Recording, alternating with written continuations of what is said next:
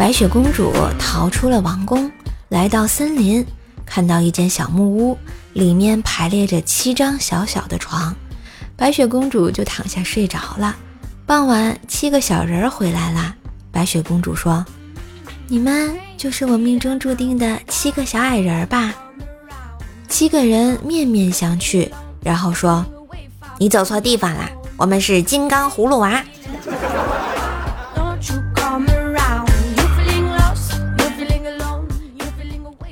女友甩了我以后，突然给我打电话：“我要结婚了，你能来参加我的婚礼吗？”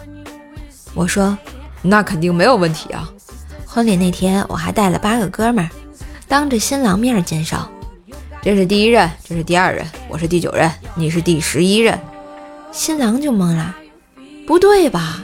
你是第九任，我应该是第十任啊！”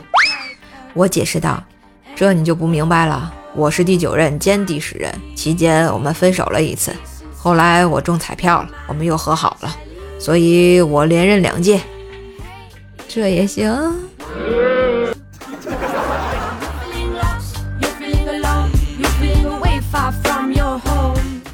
邻居又在骂他老婆了，说他大白天的还裹着床单睡懒觉，家里一片狼藉，也不知道收拾一下，然后还用各种难听的话骂他老婆。一个男人娶了老婆，不知道爱惜，还经常骂，这样的男人我真瞧不起。我很想从他家衣柜里出来揍他一顿，可是我没穿衣服，光着屁股出来，被别人看见，多丢面子呀！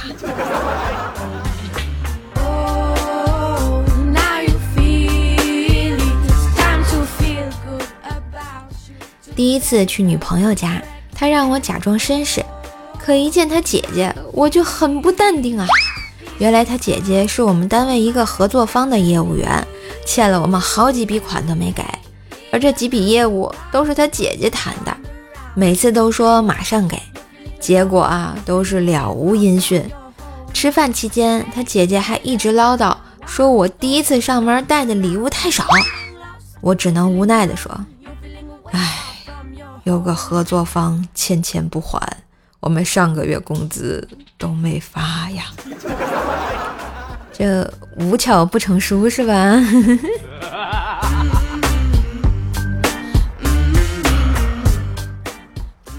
从前有一只丑小鸭，虽然人们都不喜欢它，但它从没有放弃梦想。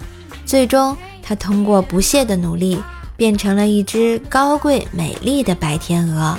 兴奋的丑小鸭第一时间回到家里，和爸爸妈妈分享了他的快乐。第二天，他的鸭爸爸、鸭妈妈就离婚了。嘿，今日份段子就播到这里啦！我是段子搬运工瘦瘦呀。喜欢节目记得订阅专辑、点赞、留言、分享、打 call。觉得节目不错，也可以在节目下方哎赏字按钮打赏一下哟，感谢支持。更多的联系方式，请看下节目简介，也别忘了给射手专辑打个五星优质好评哦。